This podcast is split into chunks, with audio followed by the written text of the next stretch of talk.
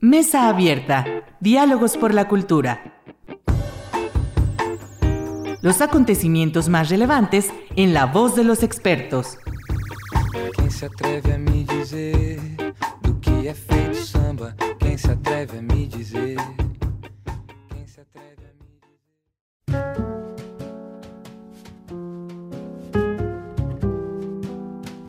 ¿Qué tal? Muy buenas noches. Bienvenidos a su programa Mesa Abierta, Diálogos por la Cultura. Soy Irlanda Godina para Radio Universidad Autónoma de Aguascalientes. Y bueno, para la sesión de esta noche eh, queremos platicar con César Barajas, que nos, acompaña desde Guadalajara. César, muy buenas noches, bienvenido. Hola Irlanda, muchas gracias, gracias por, la invitación. Este, y bueno, pues desde el Conjunto Santander te, te, enviamos un fuerte abrazo y que estos encierros nos hagan mejores personas, ¿no? Así es, esperemos que así sea. Aunque luego hay quien dice que no tenemos mucha esperanza, César, como humanidad. No, no, hay que dejarlos más tiempo, es como una incubadora. una incubadora cultural. Así tal cual. César, bueno, pues tú eres responsable en la coordinación logística y de salas del conjunto Santander. Bueno, estás ahí justamente trabajando en este gran espacio que afortunadamente tuve el año pasado la oportunidad de conocerlo y que fue justamente donde nos conocimos cuando fue, estaba ISPA y bueno, también estaba ahí FIMPRO. Y bueno, yo quiero que nos ayudes a contextualizar un poquito sobre todo a la audiencia de Aguascalientes, que es quienes nos escuchan en mayor medida, en qué, qué consiste el conjunto Santander, la cantidad de salas, este, quizás si tuvieras por ahí alguna estadística de cuántas producciones se presentan en, en, el año en promedio. Platícanos un poquito en qué consiste este gran conjunto en el cual tú desempeñas un papel muy importante. Muchas gracias. Este, bueno, el conjunto Santander eh, como tal inició en octubre del 2017. Inauguró el maestro Plácido Domingo, lo cual en la sala Plácido Domingo, con una capacidad aproximadamente para 1.600 personas, dependiendo de la configuración, que quiere decir que el foso de orquesta puede ser o más chico o puede ser mucho más largo o se puede, se puede agrandar pues y reduce la cantidad de los espectadores. Entonces aproximadamente es una cantidad de 1.600 personas. Eh, la sala, nuestro segundo espacio importante, bueno, todos son importantes realmente, este, los espectáculos también dependiendo de las condiciones técnicas, ubicamos cuál puede ser el espacio adecuado para la sala o la sala para el espacio, ¿no? Para, para el espectáculo. Eh, la sala 2, que es la sala, eh, aún no tiene nombre, espero que se quede como sala 2. este, tiene una capacidad para 900 personas y tiene para mí una de las mejores acústicas de los teatros de, de, México y Latinoamérica. Eh, también tenemos la sala 3, que es una black box, es una caja negra en donde podemos, tiene la, la facultad de esta sala de que tiene los cuatro frentes una configuración tipo arena, en la que puedes, son retráctiles estas butacas y pueden modificarse, incluso quitarse para hacer un formato a media, tipo eh, incluso como a la italiana o solamente frontal o en dos espacios. Y tiene una capacidad aproximadamente para 300 personas en su máximo aforo, ¿no? Y, aforo. Y de 150 eh, frontal. La sala 4 tiene una capacidad para 200 personas y es un espacio pequeño este, que por lo general lo utilizamos para el apoyo a las compañías de Jalisco, que son en pequeños formatos, que son de compañías independientes y que es como que frecuentemente este, es la que está como más activa para la sociedad este, de, nuestro, de nuestro estado. Y también tenemos, por último, el Ágora Jenkins, que está en nuestra plaza, la Plaza del Bicentenario, y es un espacio espectacular que seguramente ahora con este, esta, este, esta crisis humanitaria que estamos pasando en todo el mundo, el arte puede ser, puede ser como una alternativa para iniciar en los espacios abiertos. Y está también científicamente comprobado que es mucho más sano empezar a interactuar con el arte en espacios, en los ágoras, ¿no? Como hace bastante tiempo nuestros humanos de aquellos, de aquellos años este, empezaron a, a, a, manifestarse. El Ágora tiene una capacidad sentados para 700 personas y ya en la plaza distribuidos podemos llegar hasta las 1500 personas.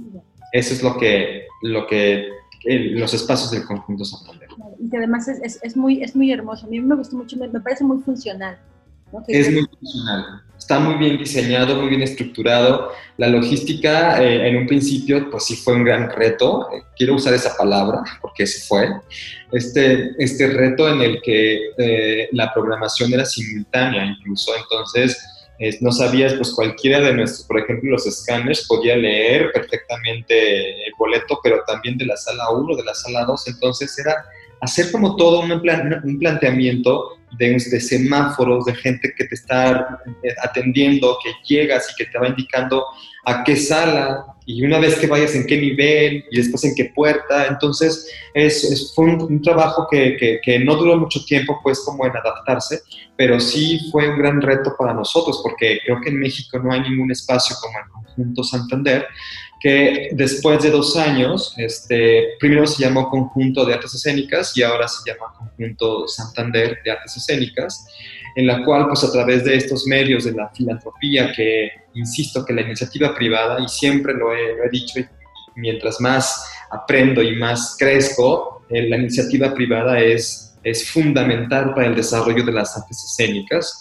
Hay muchos artistas y muchas compañías que a veces piensan que las instituciones este, públicas, como los institutos, las secretarías, tienen la obligación, ¿no? De, mantenerlos o de contratarlos. O, hay tanta diversidad y nuevas formas de gestión a partir de la iniciativa privada que creo que el conjunto es un caso muy claro de cómo podemos aprender a construir, ¿no? A construir una realidad mucho más artística, cultural este, de nuestra comunidad a partir de, de, estos puentes y que no tiene que ver con, con, con, con, gobierno incluso, tiene que ver con el quehacer que se gestiona desde la institución. Claro, y que además también el respaldo de la Universidad de Guadalajara pues es una garantía para este tipo de empresas, como es en el caso del Banco Santander, que de alguna manera pues eh, confía en toda una estructura que ya tiene la universidad en su área este, de difusión cultural por muchos años que de alguna manera pues se siente también en la garantía, la libertad de poder apoyar este tipo de iniciativas con, con, este tipo de proyectos, ¿no? Claro, claro, sí. Sí, la, la, verdad también es que nos da mucha libertad de poder, este, desde programar, desde crear, de producir, de invitar, de colaborar, pero ya, ya tienes como, ya, ya de, de manera como dosificada, tienes ya como tus, tus proyectos, tus, tomar aire un poco, ¿no? Este, pero siempre, siempre cuidar de manera como muy, muy, muy detallada, pues cada, cada espectáculo, cada programación, cada, cada festival, porque no nada más el, conjunto se dedica, en, en, un principio pues estaba enfocado a la programación de espectáculos, por supuesto, ¿no? Pero a la larga también se ha sumado a otras actividades que, que han funcionado y han tenido éxito y que se han mandado con la misma, pues, eh, pues con el mismo gremio de los hacedores culturales como, como FIMPRO, como la Feria del Libro, como Papirolas, que es, un, es uno de los este, festivales para niños más importantes de México, el Festival de Cine de Guadalajara también, que, que está aquí dentro de, de, de, las instalaciones del conjunto. Este, bueno, tenemos una puerta y, una, y un cristal que nos divide, pero compartimos también los, los vestíbulos, los espacios. Entonces también se va sumando a otras actividades que no dependen de nosotros de manera como directa, pero que también somos parte importante de la operatividad de sus, de, de sus espectáculos ¿no? y de su programación.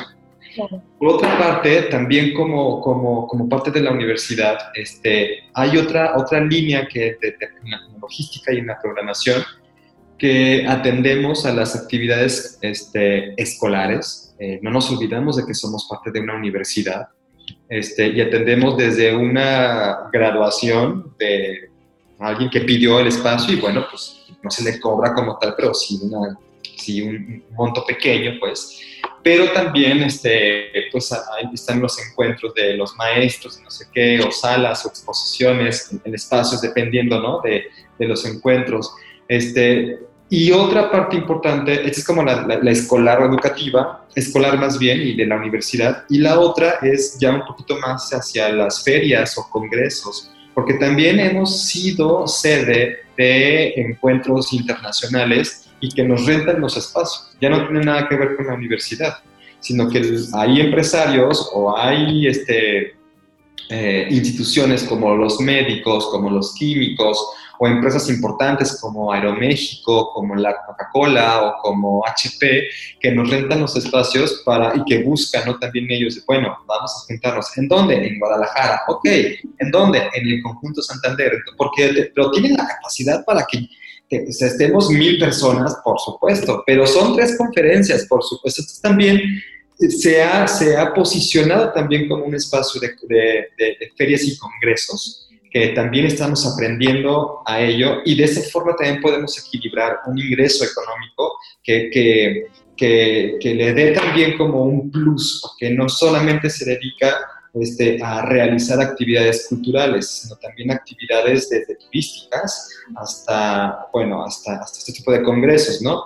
Pero no están tan lejanas, son totalmente articuladas y el mismo espacio este, usamos las actividades de este nivel, pues, para aprovechar y gestionar la parte artística y de espectáculos, ¿no?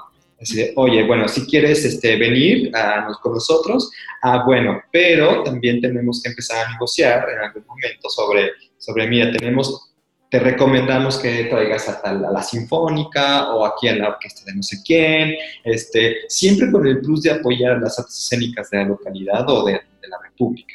Claro, sí, eso me parece también muy interesante. César, ahorita tú platicabas, me, me, encantó la forma en que ibas describiendo la operatividad de un recinto tan grande como este, ¿no? O sea, la, cómo llega la gente, ¿no? Cómo, cómo la recibes, las indicaciones que tienes que dar y además justo ahora que mencionabas cuando se llevan a cabo actividades que son de alguna empresa, ¿no? Que rente el, el, el recinto, pues cómo convergen con otro tipo de actividades. Y eso me hace también pensar y me gustaría justo que nos platicaras un poquito, bueno, pues que esta crisis humanitaria, como, como tú bien lo decías, pues plantea muchos, muchos retos para ustedes. Yo cada vez que leo alguna nota, ¿no? De las adecuaciones que se van haciendo en los espacios, este, en las salas de concierto, ¿no?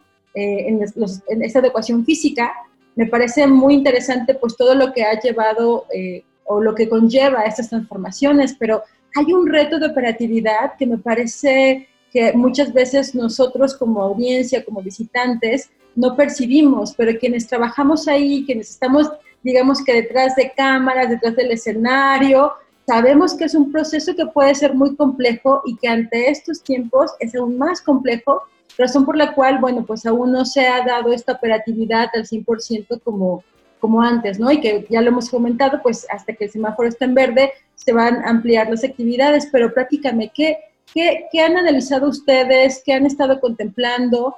Eh, ¿Cuáles son justamente estos nuevos retos que ustedes identifican eh, dentro de la operatividad del conjunto? Mira, este, hemos desde mayo participado en, bueno, hemos, hay, hay una parte del, del conjunto, del equipo de Conjunto Santander que ha estado involucrada este, en todo. Este, creo que la parte de, de eh, este, de, este, equipo se ha involucrado en talleres, en charlas, en cursos, en conferencias, en estar en webinars, estar participando, en dar charlas, en, muchas cosas, ¿no? Y en varias ocasiones me ha tocado a mí también tocar estos puntos, que creo que los retos más importantes del conjunto en este momento es la salud de todos. O sea, no podemos jugar con la salud. Este, hay un porcentaje de la población que está expuesta porque la diabetes es un problema mucho más grave que el COVID este, la alimentación, este, la obesidad, obviamente, este, no, es, no es un orgullo decir que México es el país en, número uno a nivel mundial con niños con obesidad, ¿no? Este, tampoco es un orgullo saber de que somos de los países este, que ya está subiendo casi el primer lugar, no, nos falta todavía, pero no queremos llegar al primer lugar, este, de las muertes por COVID o los infectados por COVID, ¿no? Superando también este, ya gran parte de los países de, de Europa, que no hay comparación, evidentemente, por, por primero por el, por el, por el espacio, pues, y, mucho menos por la cultura de la salud que tenemos, ¿no?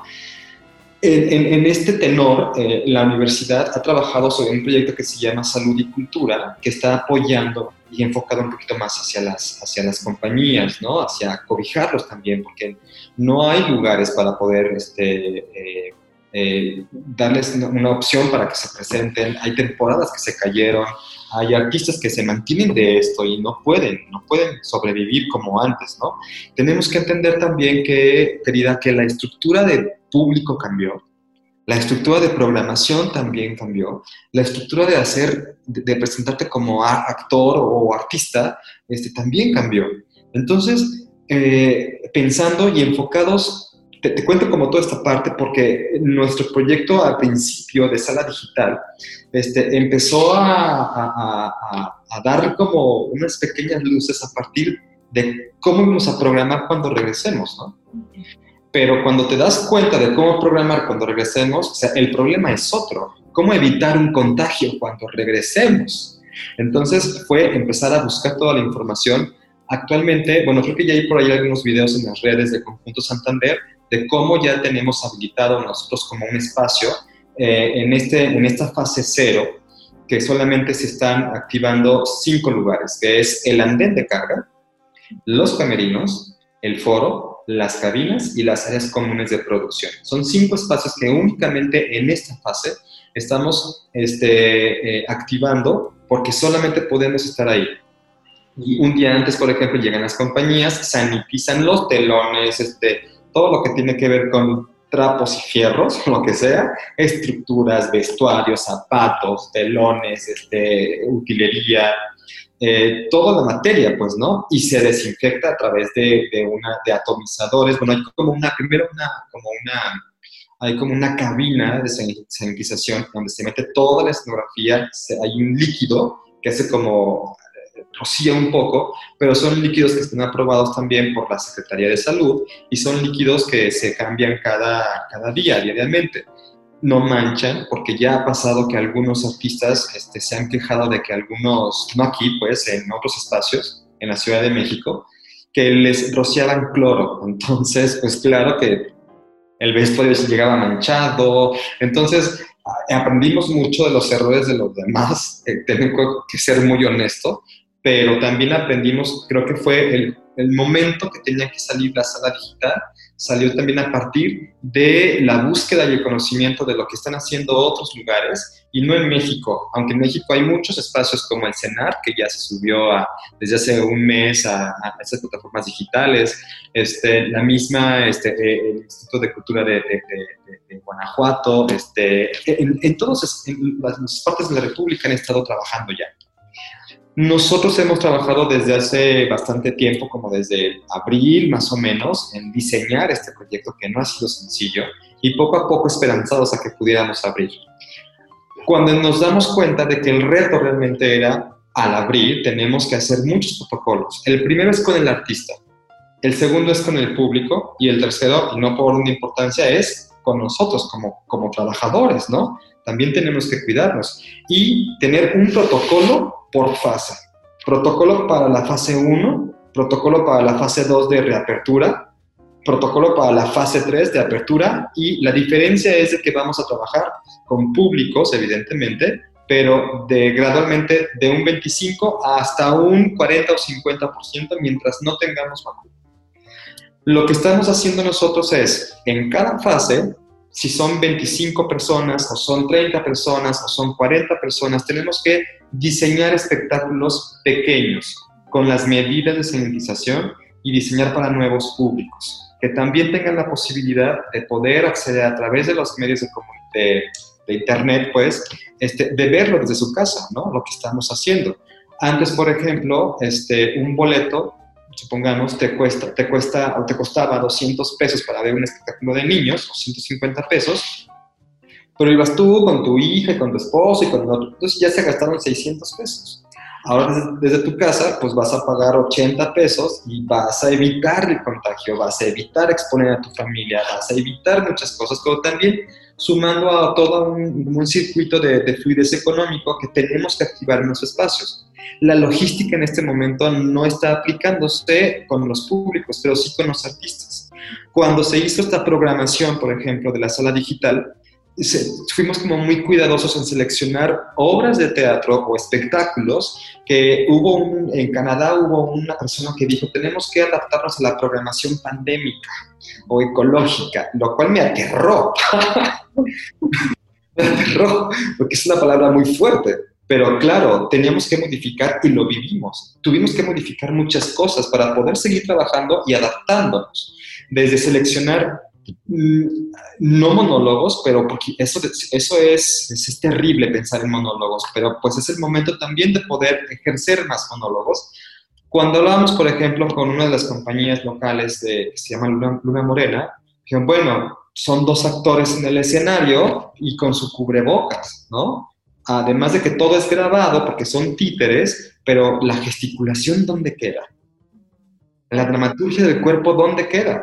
Entonces, pues tratamos de resolverlo a través de las cámaras, con close-up, ahora con los muñecos, con, con, reacciones. O sea, se modifica también un lenguaje en relación a las necesidades que ahora nos obligan a cuidarnos, ¿no? Este, y de la parte de la remuneración económica, hay, nosotros estamos manejando dos, dos, este, dos, dos esquemas. El primero es de que a la comunidad se le, se le, se le da un pago este, a, a, los que vienen a trabajar.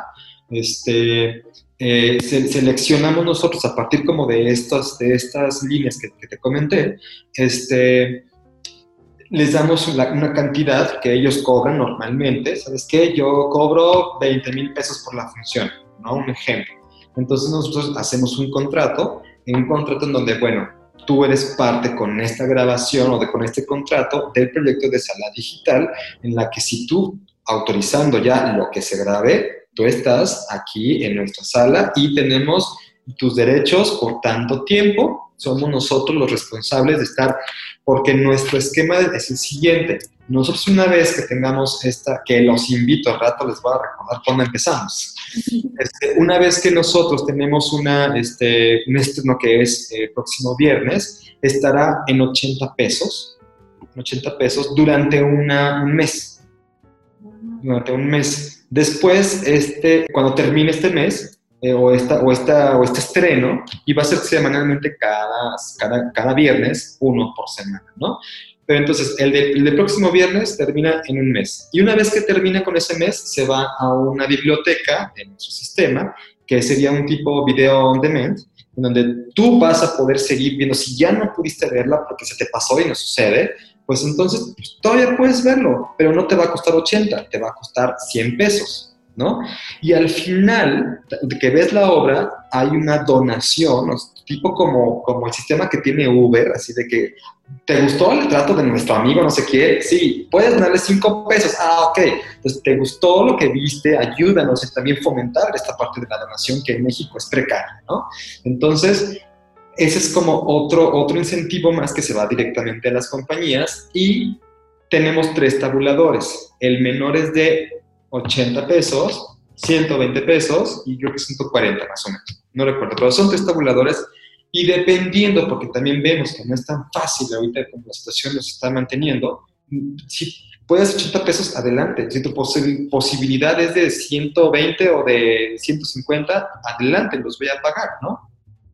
Ya en el video on demand, lo que el esquema que estamos generando es de que por un año se quede tu trabajo ahí y vamos 70-30 apoyando este, a, a, las compañías y tengan un ingreso o incluso llegamos a, a pensar lo que fuera 50-50, por supuesto, ¿no? Tratando como también hacer este esquema de negociación que no está definido, de hecho, lo que te estoy diciendo en esa parte, todavía nos falta de, de pulir algunos detalles, pero ese es el esquema de trabajo. Si lo hacemos 50-50 o 60-40, no sé, un porcentaje es para ti, un porcentaje es para recuperar la inversión, que que sabemos que en este tipo de esquemas pierdes o ganas, pero está ahí la apuesta y está la llama encendida en que podemos regresar, ¿no? Y el panorama así es. Entonces, durante un año ellos van a recibir un corte de manera mensual. Oye, pues, ¿qué crees? Que este mes te vieron en, en Estados Unidos, porque ya no pensamos en, incluso se hizo el proyecto pensando en los públicos de Jalisco y te das cuenta de que no, ya estamos en el público de México, del mundo. Va a ser muy fácil entonces poder hacer, y también en el contrato tenemos ya una cláusula con, las compañías en las que ellos también se comprometan a hacer difusión. Que ellos mismos también hablen de su trabajo. Nosotros tenemos ya este, muy bien delimitada cómo es nuestra pauta con cada una de, las, de, los espectáculos, que no por ser este, la primera temporada que es como más a familia, pues está un poquito como aglutinada, pero no es el mismo público al público de un cuartito de cuerdas, o al público de, del flamenco, o al público de una, un recital operístico, ¿no? Pero cada uno tiene también que sumarse a las actividades este, mediáticas pero todos tendrán como un compromiso que mes con mes puedes tener como un ingreso extra y a lo mejor hasta 3 mil pesos no te cae nada mal al mes. No, que finalmente también de eso se trata, de una corresponsabilidad, ¿no? De todas las partes para... Exacto, es, un trabajo en comunidad, o sea, hay que recordar que estamos ayudándonos y esa es la, la visión de María Luisa, este, nuestra directora del Conjunto Santander, de poder crear comunidad a partir de estos, de estos nuevos formatos, ¿eh? que, que, acá entre nos estamos también nosotros pensando, y si sí, y si no, es algo muy nuevo para nosotros y para muchos, creo, ¿no? Que para, para todas y para todos. César, pues nos acaba el tiempo, yo te agradezco muchísimo esta conversación y de verdad yo quisiera extenderles una felicitación a todos ustedes porque pues es una muestra de un trabajo pensado. Yo creo que eso también es muy importante, que que este tiempo se, también ha sido útil para, para ustedes, para pensar cómo reincorporarse a las actividades. Y yo creo que es un ejemplo para muchas instituciones que, que, realmente hay, una, hay algo pausado y sobre todo me encanta lo que dices, la prioridad es la salud y que sobre eso, bueno, pues se, se desarrolla un esquema de trabajo que evidentemente pues está bien, bien elaborado. ¿no? Pues muchísimas felicidades César y muchísimas gracias por esta conversación. Ya te volveré a llamar para otra, otra entrevista. Y... Con mucho gusto, con mucho gusto. Te mando un fuerte abrazo y gracias por la invitación. A ti, muchísimas gracias. Y muchísimas gracias a Checo Pacheco en la edición de este programa, a ustedes quienes nos escuchan a través de Radio Universidad, quienes ven nuestro programa en Mesa Abierta, Diálogos por la Cultura en Facebook y a quedarnos en casa y nos vemos la próxima semana. Muy buenas noches.